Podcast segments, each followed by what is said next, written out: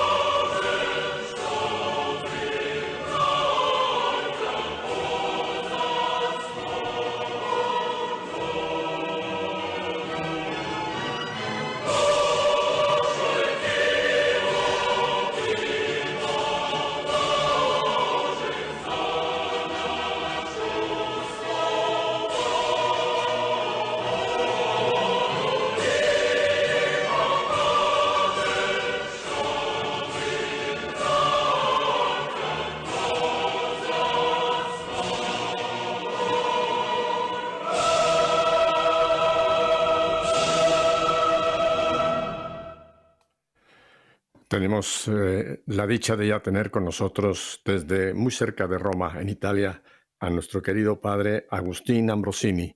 Padre Agustín, buenas noches, porque nuevamente lo sacamos de su cena y ya que cuando siga usted a su descanso, otra vez lo tiene aquí Radio Católica Mundial. Buenas noches, Padre Agustín. Muy buenas noches, Pepe. Es para mí siempre un gusto poder participar de este programa y, y en especial en este momento tan especial que estamos viviendo, que es cada Semana Santa. Correcto. Así es, Padre. Ah, padre, creo que eh, sería un- un- una luz de- para todo nuestro auditorio el que les habláramos un poquito del pueblo ucraniano. Eh, el pueblo ucraniano eh, son, están divididos en dos grandes eh, etnias, según tengo, dos grandes religiones, mejor dicho así. Una de la parte pegada a Rusia, la parte este, tengo entendido que muchos de ellos son eh, ortodoxos, están unidos a la iglesia ortodoxa rusa, que aunque es una iglesia eh, con mucha tradición, pero no es una iglesia que está unida a Roma, pero es una iglesia Claro. muy fuerte, la iglesia, la iglesia ortodoxa rusa. Y tengo entendido, Padre Agustín, que en la parte oeste está más bien eh, la presencia de los eh, greco-católicos ucranianos, eh, que es eh, este, esta, una de las 23 un- un- iglesias unidas con el Roma, la 24, y que son eh, católicos, son hermanos católicos, apostólicos, como lo somos el resto de las 23 otras iglesias que estamos unidos a- al Papa. Y esta parte de, de es- tengo entendido que son casi cuatro y medio millones de católicos eh, ortodoxos, eh, católicos Ujú. greco-ortodoxos ucranianos. ¿Es correcta esta, esta, esta semblanza, Padre Agustín? Bueno, creo que se acerca mucho a la realidad. Yo no soy un especialista de, esa situación, que de un mundo que es bastante complejo, pero sí les puedo contar un poco de mi experiencia, eh, sobre todo por lo que nosotros vivimos. Nosotros pertenecemos a una congregación religiosa que tiene muchos religiosos que pertenecen a la Iglesia Católica Bizantina. Entonces nosotros de algún modo tenemos ese conocimiento vivencial por, por ellos, ¿no? eh, pero la, la, gran diferencia, y que, que, creo que por ahí no, no quedó tan claro en otros programas, y es bueno aclararlo para que la gente lo sepa, es que la gran división que hay en el mundo oriental eh, son, por un lado, los ortodoxos, que los ortodoxos son aquellos que no están eh, en comunión con Pedro, por eso tienen patriarcas, dentro de los mismos ortodoxos hay una división, algunos responden al patriarca eh, de Rusia, otros al patriarca de Grecia, si no me equivoco. pero Constantinopla le llaman. De Constantinopla, perdón. Eh, eh, pero no están en plena comunión con la iglesia romana, por eso no se pueden llamar católicos. Nosotros generalmente usamos el, el término ortodoxos para esta iglesia, para la iglesia que está separada de Roma, que conserva muchas verdades de fe, pero no son propiamente católicos porque no están unidos a la obediencia mm. eh, del, eh, al Papa. este cisma no es algo novedoso, sino que viene de un, un problema teológico en el siglo X sobre una cuestión de fe del credo, ¿no? La famosa partícula filioque, eh, si, el, si el, el, Espíritu Santo procedía del Hijo. Ese fue un poco el principio del, del, del problema por lo cual ellos se separaron y formaron esto que se llama la Iglesia Ortodoxa. Por eso nosotros generalmente esa palabra ortodoxa es para referirse a esa iglesia que no está en plena comunión con la Iglesia Católica, ¿sí? Por eso eso es importante. Generalmente en uno de, los diálogos que hemos tenido apareció la palabra ortodoxo. Ortodoxo designa a esta iglesia que no es la Iglesia Católica. Eso es importante eh, tenerlo considerado, ¿sí? Correcto. Y eh, solamente un punto, padre. Eh, yo sí he profundizado bastante porque tengo yo el, birritualismo. Eh, pertenezco, yo nací en la Iglesia Católica Apostólica Romana, pero también, también pertenezco a la Iglesia Greco-Católica Melquita, que es otra de las iglesias que conforman la Iglesia Católica Apostólica de estas 23 iglesias unidas a Roma. El punto solamente para una aclaración para nuestro auditorio, un día podemos hacer un programa mucho más amplio sobre este tema, es que eh, el, cuando vino esta, esta situación teológica que usted menciona, eh, eh, muchos de los, de los teólogos, digamos, que no estuvieron de acuerdo con esa adición al credo, es porque decían que el credo ya se había establecido y que el credo, que es el credo que nosotros llamamos de los apóstoles o el credo, el credo niceo constantinopolitano, había sido hecho en conjunción, los cinco patriarcas, que era el momento que todavía estaban unidos todos ellos.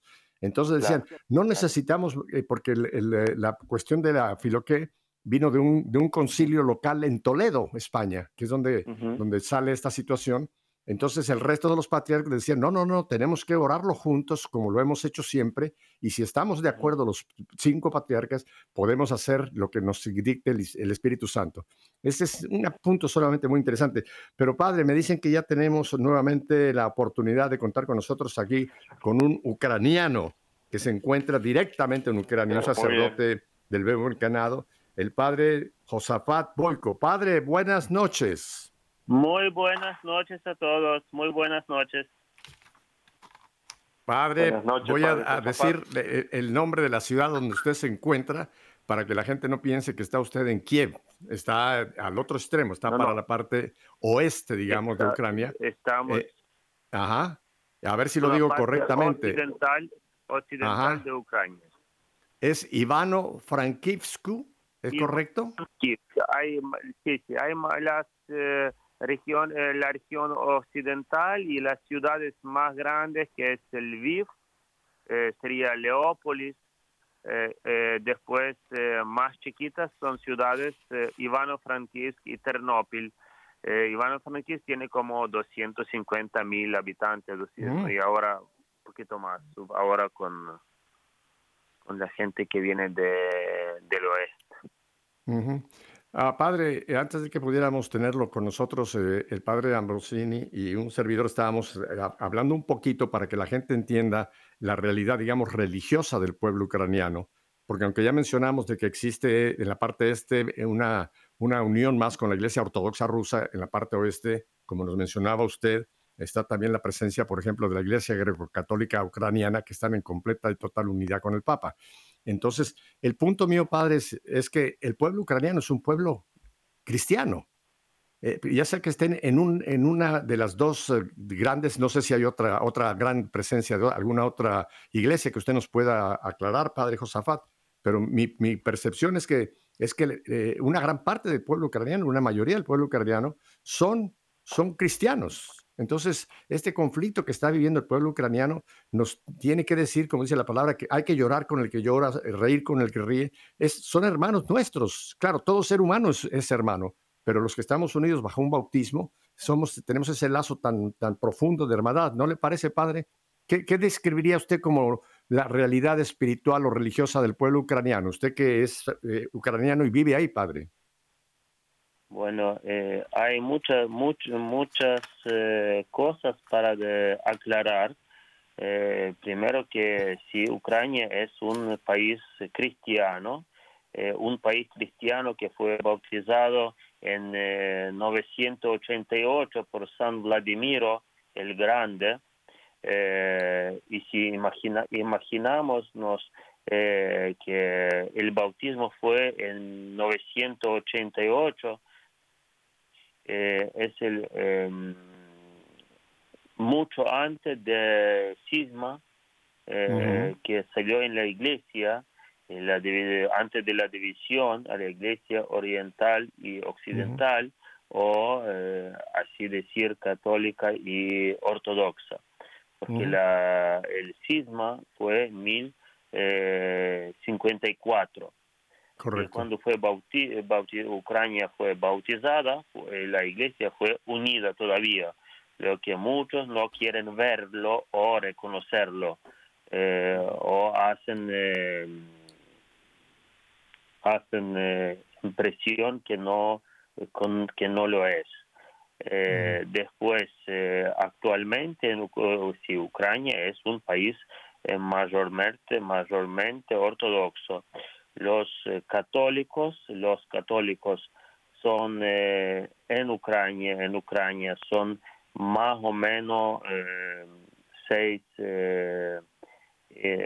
bueno, seis y media millones, entre los cuales desde, desde, bueno, la población de Ucrania hay como 42 millones, 43 millones, eso sin contar ahora los que eh, han emigrado, sí. Salieron de Ucrania por eh, el tema de la guerra. Em, de estos seis y, eh, media millones, cinco y media millones son católicos de rito bizantino, así llamados greco-católicos. son católicos que tienen su rito, es un rito bizantino que es parecido o casi igual a la a los, al rito de la iglesia ortodoxa, eh, solo que tiene algunas, eh, algunas partes de, que de división. Em, la principal es que em, no reconocen el primado del Papa eh, y em, los greco-católicos ucranianos reconocen el primado del Papa y tienen su arzobispo mayor, así llamado eh, popularmente patriarca, pero que no, eh, no tiene un eh, reconocimiento eclesial canónicamente como patriarca, pero como arzobispo mayor. La iglesia ucraniana greco-católica es la más grande iglesia, más poblada iglesia de, de las iglesias bizantinas eh, de la Iglesia Católica, ¿no? Eh, y un millón, eh, así que cinco y mil millones de ucranianos greco-católicos que están en, en Ucrania y también en afuera de Ucrania, en, en varios países, ¿no? En Estados Unidos, en Canadá, en Brasil, en Argentina, en Europa varios países, en Australia. Em, y en Ucrania hay un millón de, de católicos de rito latino, así como, como está en todo el mundo, ¿no? pues y por eso cuando hablamos de, de un país eh, cristiano y eh, mayormente ortodoxo, entendemos que en Ucrania también hay ortodoxos, la iglesia ortodoxa es muy dividida. Eh, hay iglesia ortodoxa que pertenece al patriarcado de Moscú, tiene su metropolita en Ucrania, es llamado Onufri, que es sometido a así llamado patriarca Cyril eh, o Kirill, así como lo llaman los rusos. Y también hay iglesia mm, ortodoxa ucraniana que, que fue hace unos años eh, reconocida por, el patriarca de Constantinopla, eh, que, a la cual se unieron dos iglesias ortodoxas que eran antes en Ucrania, de patriarcado de Kiev y eh, la iglesia ortodoxa autocéfala. Y entonces ahora tienen un metropolita y, eh, y que es reconocido por el, por el patriarca de, eh, de Constantinopla, ¿no? de Bartolomé, por el Bartolomeo. Pues, si hablamos de la iglesia ortodoxa de, bajo el patriarcado de Moscú, últimamente, último mes, eh, así de la guerra, eh, muchos o, algunos de ellos han querido salir desde, eh, desde obediencia al patriarca Cyril, porque antes ellos tenían una, una opinión así prorrusa, eh, así, y políticamente y eclesiásticamente.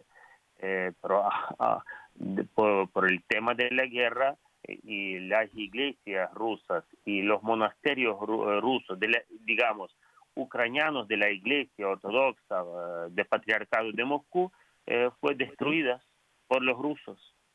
Mm. Porque ahora cuando empezó la guerra, han atacado y han bombardeado también las iglesias y eh, los monasterios ortodoxos bajo el patriarcado de Moscú. Es, eh, es, increíble que hubo una guerra, eh, puede ser tan, tan salvaje, ¿verdad? Que no solamente por el hecho de que cualquier... E, esta guerra es muy salvaje. o mucha gente no o no lo reconocen o no lo quieren reconocer o tienen una mente oscurida, eh, no quieren ver el problema que pasa, eh, muchas eh, muchos países ayudan verdaderamente, ayudan y muchos ayudan, pero hay gobernantes de ciertos países que casi lo hacen así, como se dice, hacen cinta de no ver la realidad, eh, hacen impresión que no ven la realidad. Y eh, imagínense que es una guerra, es una guerra eh, de sangre, es una guerra donde mueren un montón de personas, es una guerra que mm, quedó que han quedado destruidas varias ciudades de Ucrania y y eso en siglo XXI, ¿no? Eso. Es, es, es, es, una tragedia para la humanidad, no solamente una tragedia para el pueblo ucraniano y para el pueblo ruso, porque creo que algo que usted apuntó es muy cierto. Hemos podido ya empezar a tener información de que dentro de Rusia hay un, un, porcentaje que no están de acuerdo, porque siempre ha habido un lazo muy estrecho entre Rusia y Ucrania. de hecho, de hecho tengo entendido, padre José. hay, eh, esperamos que haya un porcentaje que no, eh, no están de acuerdo, esperamos, porque sabe que estar de acuerdo con una guerra atacante, de agresor, de ir a una, eh, una tierra de otros, matar eh, niños, matar mujeres, matar el eh, poblado civil, matar los militares y estar de acuerdo con eso parece una locura o una cosa diabólica. Yo creo que esa última apreciación es muy cierta, padre. Quien está atrás de este tipo de cosas no puede de ninguna forma. Dios no tiene que ver en esto. Esto es obra del maligno, que siempre es la famosa, eh, la, cultura de la muerte, ¿no? Destruir y destruir a la raza humana en cualquier forma, por la droga, por el sexo y ahora por este, este impensable asedio de un país sobre otro que, porque ya lo dijimos en el programa pasado, padre. Muy, fuerte, sí, hay muy fuerte propaganda por la televisión eh, en Rusia que, que ellos hacen bien, que ellos defienden eh, la población de eh, hablo ruso, de, lengua rusa, que ellos van a salvarnos, van a no se sabe qué. esta gente de aquí, imagínense que esta gente de ciudades de Kiev, de Kharkiv, de mm, esta gente vive una mm, eh, una vida muy digna. Esta gente trabaja, esta gente eh, gana dinero, esta gente eh, viaja por todo el mundo, esta, esta gente desarrolla, hace, hace investigación a sus hijos y les han destruido, les han destruido a esta gente. Esta gente se han quedado sin casa, sin eh, ropa, los vestidos, eh, sin eh, máquinas, sin coches que han dejado escapando de, sus ciudades. Le han destruido. Y ellos dicen que ah, han venido de liberar. Es una mentira de la cual van a responder si no en este mundo, en el juicio, van a responder y la gente del mundo que no lo reconoce es una, una oscuridad mental. Es una cosa diabólica, diabólica es una cosa. Sí, y aparte, padre, de, lo que usted menciona, la gente que ha perdido sus casas, sus, sus huertas, sus fincas, su modo vivendi, etcétera. Otra tragedia que nos pone el corazón eh, pequeño es la, la separación de familias. ¿Cuántas mujeres han tenido que salir con los niños y cuántos hombres se han quedado y cuántas familias están en este momento que no saben si el marido aún vive, si no vive?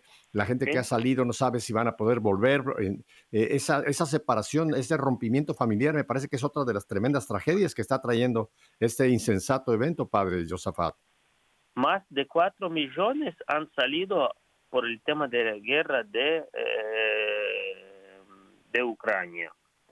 Eh, algunos vuelven, pocos vuelven, algunos se van a quedar allá, allá, allá. Algunos no tienen dónde, a dónde volver, no tienen.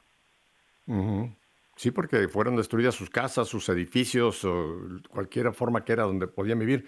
Em, padre Josafat, eh, Padre Ambrosini, tenemos que ir en un momento a un brevísimo corte para identificación de planta, pero después, regresando, Padre Ambrosini, le voy a dar a usted la, batuta para que yo sé que tiene algunas preguntas que quiere hacerle al Padre Josafat y no lo quiero yo monopolizar. Así que quédese con nosotros, no cambie de ideal. Volvemos en un momento más con el Padre Josafat y el Padre Ambrosini.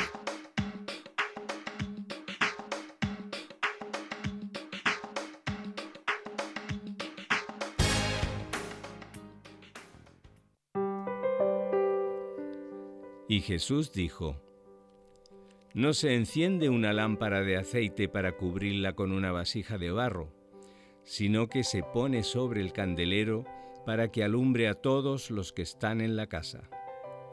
Brille su luz delante de los hombres, de modo que al ver sus buenas obras, den gloria a su Padre que está en los cielos.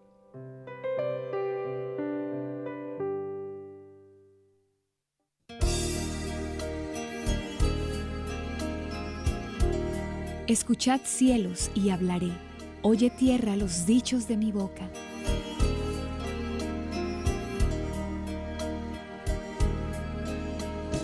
Descienda como lluvia mi doctrina, destile como rocío mi palabra, como llovizna sobre la hierba, como sereno sobre el césped. Voy a proclamar el nombre del Señor. Dad gloria a nuestro Dios. Él es la roca Sus obras son perfectas, sus caminos son justos. Es un Dios fiel, sin maldad, es justo y recto.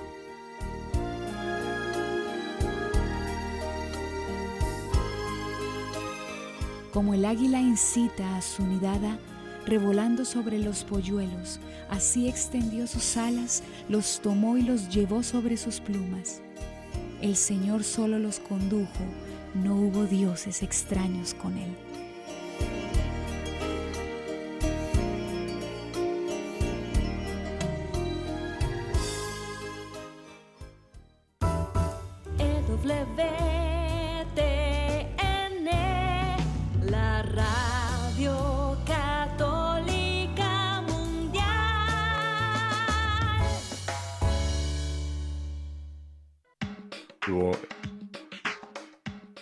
Querida familia, estamos en vivo en Ucrania con el padre Josafat Boyko. Padre Agustín, eh, le cedo ahora el tema para que usted haga las preguntas que estoy seguro tiene. La verdad es que preguntas sobran. Eh, voy a tratar por ahí de, individuar algunas que me parecen más importantes. Ahora en estos últimos días hemos visto, creo que ha, ha dado vuelta por todo el mundo, algunas noticias particularmente tristes como fueron la masacre en, en Bucha, creo que se llama Bucha. Bucha, no, sé. Bucha. Bucha, Bucha. Ajá. Y después en Kramatovsk el bombardeo cerca de la estación de tren, si no me equivoco. Entonces me interesa, padre, que desde su perspectiva nos cuente qué saben de eso, qué, qué, cuál es la impresión. Me imagino que, que no es para nada fácil. Bueno, eh, Bucha es una ciudad al lado de Kiev. Eh, al lado de Kiev, porque los rusos tuvieron una idea de em, em, ponerse alrededor de Kiev para ocupar Kiev y no les salió eso.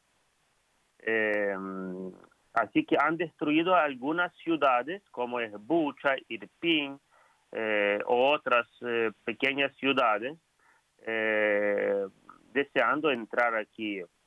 Han destruido, es eh, poco decir, han destruido totalmente, han matado, eh, han violado a las mujeres y a los niños, em, han, eh, han robado las cosas de las casas. Parece una, una cosa, por un lado es un ridículo que hicieron, pero robaban las cosas para llevarse a Rusia, las cosas de, em, de casa, eh, microondas, eh, las cosas así de, de, uso de cocina, del baño, em, y han hablado de esto por teléfono con sus familiares que le, le están llevando a casas las cosas que han robado de las casas de Ucrania. Hmm. Es una cosa increíble. Em, pero más, peor la cosa, ¿cuáles hicieron? Que han violado a las mujeres y a los niños, los militares rusos. Em, eso bucha. Después Kramatorsk es una ciudad em, que digamos es, es, el centro actual de eh, región de, de Donetsk eh, porque Donetsk, eh, una parte de Donetsk y la misma ciudad de Donetsk fue ocupada en 2014, entonces eh, el gobierno ucraniano se trasladó de Donetsk a Kramatorsk. En Kramatorsk nosotros tuvimos dos nuestros sacerdotes y dos hermanas. Las hermanas, las hermanas salieron de Kramatorsk mucho antes, al inicio de la guerra, y los padres han salido última semana que volvieron a Ivano-Frankivsk desde Kramatorsk. Porque, eh, y, los padres han querido devolver, pero le han avisado que no hay que volver estos días porque eh, han sacado han sacando la gente desde estas desde este terreno porque van a bombardear. Eh, desde Kramatorsk que iba un treno directo por, eh, por Kiev a, a, la, a, Ucrania occidental. Así que han bombardeado estación de trenes con dos bombas, dos, dos raquetes, digamos, em, y han muerto más de 50 personas. 50 mm. personas eh, civiles los, las que esperaban al tren para salir de Kramatorsk.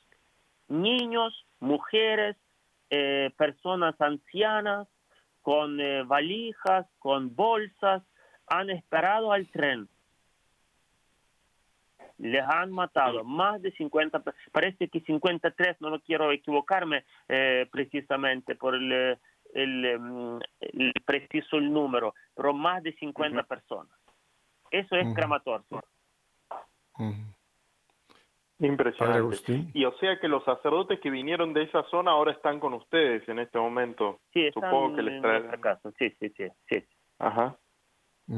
Y habrán ah. vivido una situación bastante tensa, digo, porque ellos estaban, sí, muy bueno, cerca ellos, de la zona últimamente ellos estaban afuera de la ciudad, en los pueblos, en los pueblos, pero eh, le han, eh, mucha gente salen desde allá, muchas personas salen desde allá. Y después de este caso de bombardamiento en la estación es una cosa increíble. Imagínense qué mentira hacen en, en, Rusia, que en Bucha, en Kiev, fueron los soldados ucranianos que han matado eso. Eso es, mentira, es mentira por la televisión que hacen para los rusos. Eh, con fuentes bastante confiables, padre Josafat, eh, eh, que saben lo que más bien lo que está pasando, nos han comentado que también dentro de lo que es el ejército ruso han traído muchos milicianos de Siria, o sea que han traído 60 o 70 mil gentes de otros países para que se unan a este ejército ruso en, esta barbarie de, esta, de este ataque a, Ucrania. ¿Eso ustedes lo saben, que también hay, hay, hay mercenarios dentro de... Sé, digamos, yo sé eso, sé esa información, pero no sé precisamente cuántos han traído, porque sobre los números hay que, bueno, hay que estar muy atentos sobre mm, hablar de eso, pero sí hay información eh, oficial sobre, sobre eso que han traído un montón de gente de otras partes, bueno, de otras partes donde han eh, hecho la guerra la Rusia, ¿no? Sí, uno de estos países concretamente que se habla es eh, Siria. Ah, padre Josafat, eh, sin querer salirme del tema de lo importante que nos está usted narrando de la situación que en este momento se vive en Ucrania, le quiero hacer que nos haga un comentario. Recién el Papa Francisco cumplió con ah, lo que la Virgen había pedido desde 1917, la consagración a Rusia de, al, Sagrado, al Inmaculado Corazón de María, y el Papa incluyó a Ucrania. ¿Cuál es su opinión? ¿Cuáles son sus comentarios en cuanto a esta consagración, Padre Josefat? Bueno, eh, consagración al corazón inmaculado de María no, no, es una cosa mala o eh, es una cosa buena. Sí, muchos ucranianos eh, no han entendido eso,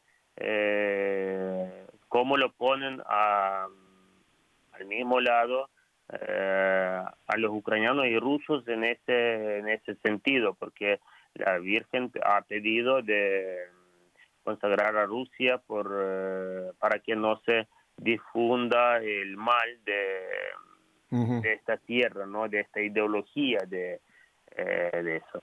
Pero los, muchas parroquias, los obispos ucranianos, católicos y grecos católicos, eh, se han unido a esa consagración, nosotros también de la parroquia nos, nos hemos unido a la consagración, hemos seguido, tuvimos nuestras celebraciones y después tuvimos eh, conexión por el eh, internet con toda la oración de una hora y media con el Santo Padre y hemos rezado, hemos, tuvimos la traducción de las oraciones, del texto de la consagración y mm, así que hemos aceptado eso, hemos, hemos aceptado. Es verdad que hay una parte de los ucranianos que no entienden por qué se han, eh, digamos, eso se ha unido, pero bueno, eh, todos, todos tienen derecho de pensar como uno quiere, eso.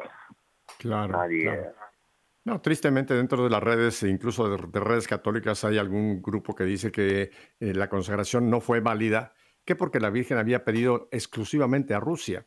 Si uno va y lee el texto de, de Sor Lucía, no, no, la Virgen nunca dijo solamente Rusia, nunca lo dijo la Virgen, dijo la Rusia porque en ese momento era el gran peligro que se podía cernir sobre la humanidad, que de hecho, de hecho sucedió. Porque la expansión de los errores de Rusia, pues lo hemos visto claramente, es el comunismo que llegó eh, concretamente en América, que ha llegado a Cuba, que ha llegado a Venezuela, que ha llegado a, otros muchos países del mundo. Claro, claro. Eh, el comunismo con sus frutos, todos. ¿Cuánta gente hoy día están eh, hablando del comunismo como una cosa no se sabe qué? Eso eh, los primeros, eh, las primeras leyes sobre aborto, ¿dónde nació? En Rusia. El, eh, Segunda Guerra Mundial, ¿cuánta gente se murió por eso? Eh, 1946 que hicieron un pseudo en Ucrania, donde han sacado, han mandado a Siberia todos los obispos católicos por todo por el gobierno soviético. Por eso esta consagración es muy difícil dar, em, o digamos, valorizar si es válido o no válido. Es, por ejemplo, yo personalmente no, no me tomaría responsabilidad de decir es válido o no es válido. Como consagración es siempre una cosa buena. Como confiar a Dios, a la Virgen Santísima, siempre es una cosa buena rezar por enemigos y por la eh, conversión de Rusia es una cosa buena. Rezar por la conversión de otro, de mi prójimo, no es una cosa mala. y, en ese marco de eh, esta imploración que le hemos hecho a Dios a través de su Santísima Madre, de que detenga esta barbarie, ¿hay, hay algún... ¿Hay algún resquicio de, esperanza, Padre Yosafat, en el pueblo ucraniano? ¿Cómo, el pueblo ucraniano ve lo que vendrá, no ya hoy, mañana? ¿Cómo, ¿Qué esperan en el pueblo ucraniano? Eh, cómo están las cosas hoy día, el miércoles santo. Nosotros creemos en la victoria. Nosotros creemos en eh, vencer esa guerra. Nosotros estamos en nuestra tierra. Nuestros eh, militares luchan. es verdad, hay, hay militares que se mueren, pero muchos militares son muy buenos y eh, nuestros militares rezan, rezan, eh, rezan el Salmo 90, rezan los rosarios, eh, defienden nuestra tierra. Es una cosa increíble. Y nosotros creemos, nosotros, eh, mm, mucha gente que viene del occidente de Ucrania, del, disculpe, de oriente de Ucrania, y ven como en occidente, en la parte occidental la gente reza, eh, el domingo va a la misa, eh, bueno, todos los días algunos van a la misa, pero en domingo todos los pueblos, ciudades, la gente, eh, mayor parte va a la misa. Entonces, eh, la gente que viene de, de Oriente ve eso y no puede creer que cómo vivimos nosotros, en qué casas vivimos nosotros, qué orden tenemos en nuestras casas, en nuestros pueblos, cuántas iglesias tenemos, cuánta la gente va a la iglesia a rezar. Ellos ven eso y no pueden creer en esa cosa. Porque allá han destruido todo, han destruido todo. Y eso es el fruto del comunismo, el fruto del gobierno soviético, de la Unión Soviética. Claro, claro. Padre Agustín. Eh, sí, escuchaba con mucho interés esto de, la visión que ellos que, tienen de la guerra, que, que les parece que es posible la victoria.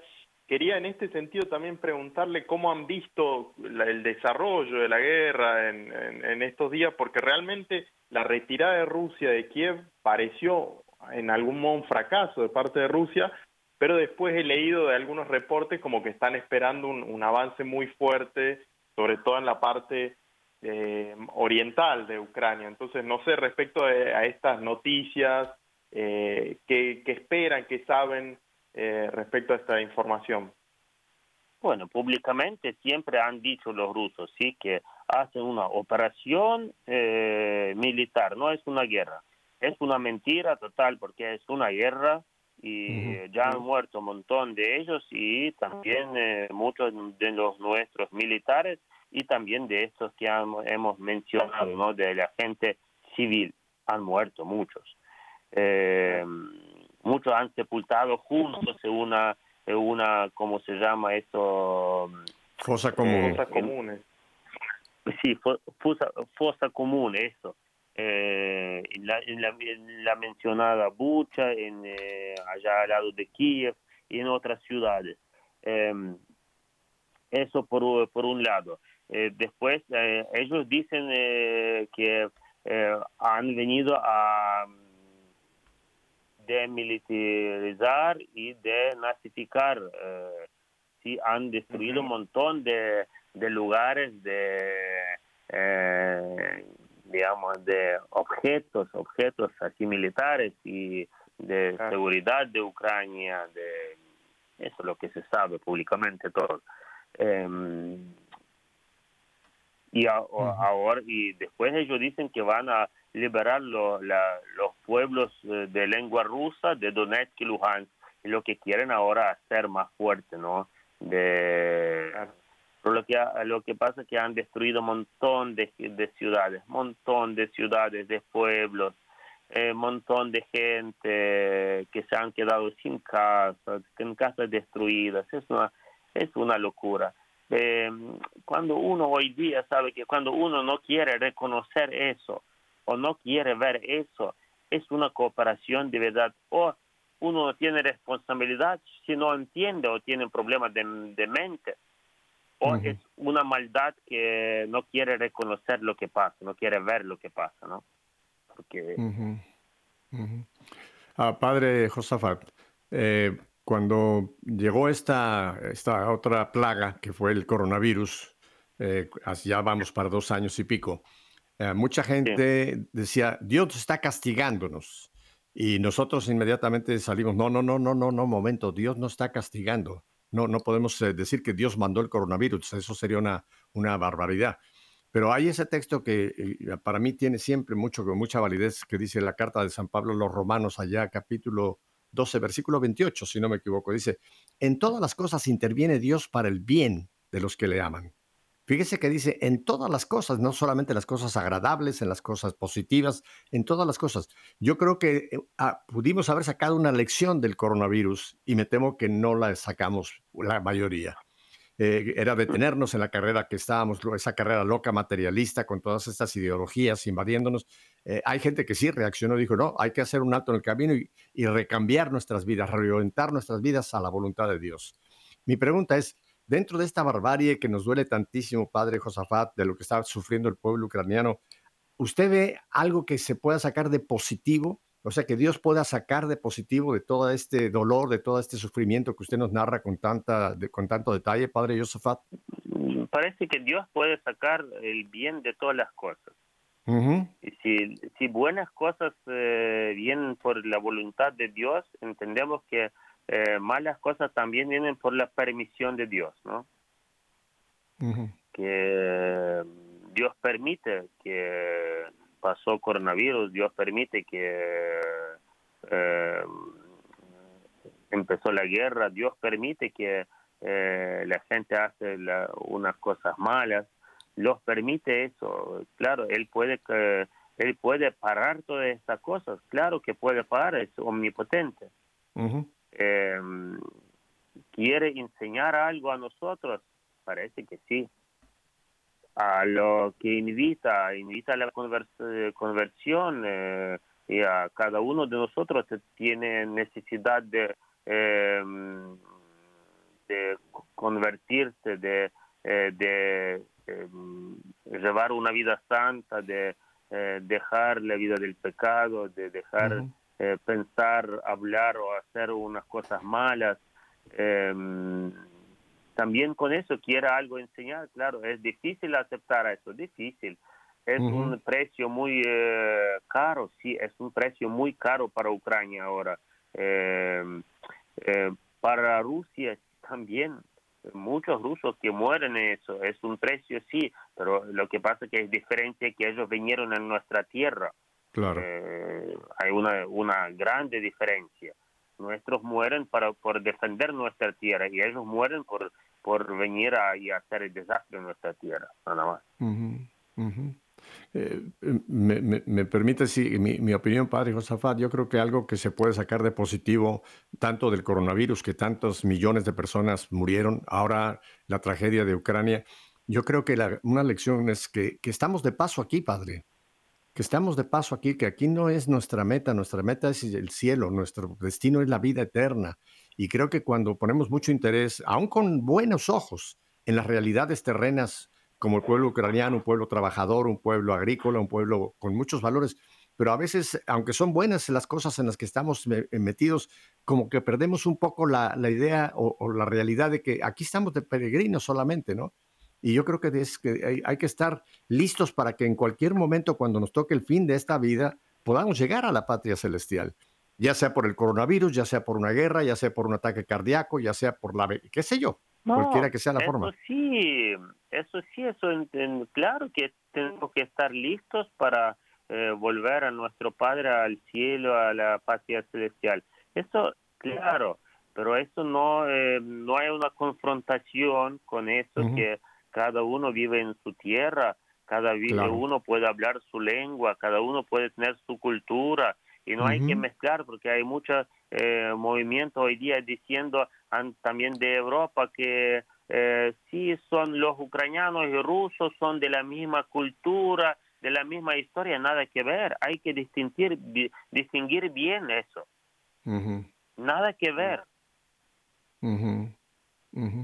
Y, em, y, también por, por, el cristianismo hay que ver, porque a, veces la gente eh, tiene una idea que, em, verdadera ortodoxia. Si vemos, eso es verdadera ortodoxia, vemos eso escuchan lo que dice el eh, así llamado patriarca Cyril, escuchan lo que dicen los, algunos obispos, escuchan lo que, como bendicen a ir a matar, escúchenlo a eso. Ese es verdadero cristianismo. Eso no tiene que nada que ver con el evangelio. Nada, claro, claro. Hay que distinguir ah. eso, lo que, las cosas que vienen de Dios y las cosas que vienen del diablo. Y, em, eh, y mentira es siempre una cosa del diablo.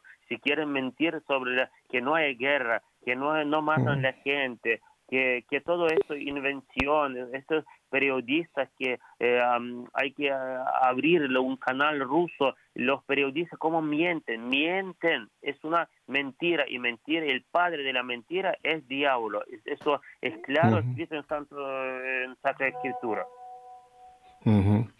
Eh, estamos tratando de... de... conversión a los ucranianos, sí puede ayudar.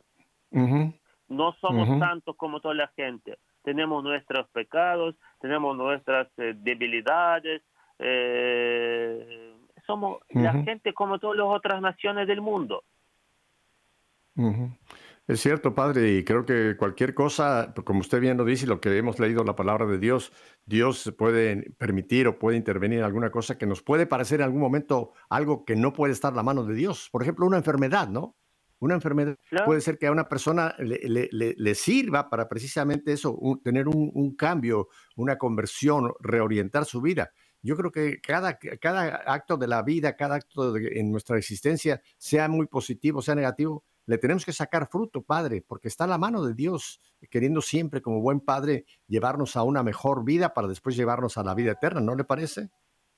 Eso sí, eso, eso sin duda de cada, mm, digamos, de cada cosa tenemos que sacar una, una, una utilidad para la vida eterna. También de eso, solo que claro, es es difícil aceptar, es difícil aceptar, eh, es muy duro aceptar cuando uno escucha cuánta gente muere cada día, es muy, muy duro, padre, muy duro.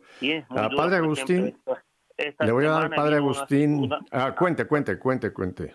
Cuéntenos, padre. Esta semana vino, vino una señora de Kharkiv, porque tenemos una especie de caritas en la parroquia y vienen, eh, la viene la gente de, del este.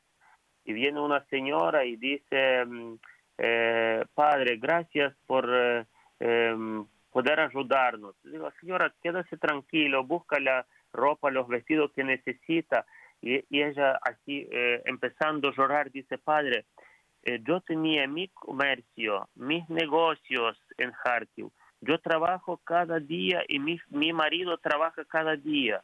Yo ya aquí empecé a trabajar, solo que no tenía todavía primer sueldo no tenía, por eso no quiero gastar mi dinero, que tengo un poco de dinero para vestido. Por eso vine a, a, buscar el vestido en Caritas. y empezó a Mm. llorar. Esa es la realidad de Ucrania hoy día. Padre Agustín, en los eh, tres minutos que me quedan se lo cedo para que le haga usted el último comentario o pregunta al Padre Josafat. Sí, no, realmente impresionante toda esta historia y ciertamente que, que no debe ser fácil. Volviendo un poco, cambiando un poco de tema para cerrar, eh, nosotros estamos viviendo ahora en, en, en nuestro rito la Semana Santa. Eh, eh, ¿Ustedes tienen ahora o cómo es la cuestión del calendario y las fiestas litúrgicas ahí de la celebración de la Semana Santa? A nosotros falta una semana más. O sea, sería la semana que viene. Según el calendario juliano, así que la Pascua tenemos 24 de abril. Ah, ok, ok. Y En respecto a las celebraciones... todos los ortodoxos, to- todas las iglesias ortodoxas y todos los católicos de rito bizantino en Ucrania celebran según el rito juliano. Así que este domingo no les podemos saludar de felices Pascuas. No pueden saludarnos con palmas. es cierto. es un buen punto. Lo que pasa en Ucrania no crecen las palmas porque el clima no permite, no lo permite. Pero aquí donde yo vivo, en la Florida, sí tenemos palmas por todas partes, padre. Así que aquí no tenemos problema con, con las palmas. Así que, Aquí en Ucrania la palma es una exótica. claro, claro, claro. Ajá. Pues padre Josafat, nuevamente, Ah, dígame. perdón.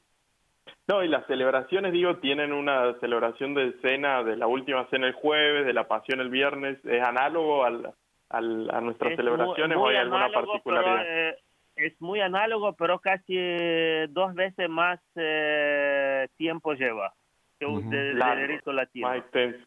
Ajá. Son Horas y horas de oraciones. más complejos. eh, Los ritos bizantinos de Semana Santa, padre eh, Agustín, son, son hermosísimos. No digo nada que no sean Sí, nuestros... sí, es ah, verdad. Son las celebraciones muy hermosas, pero también más, más dura, du- eh, digamos, más du, más tiempo duran. Sí, de más duración. Sí, sí, sí. Ujú.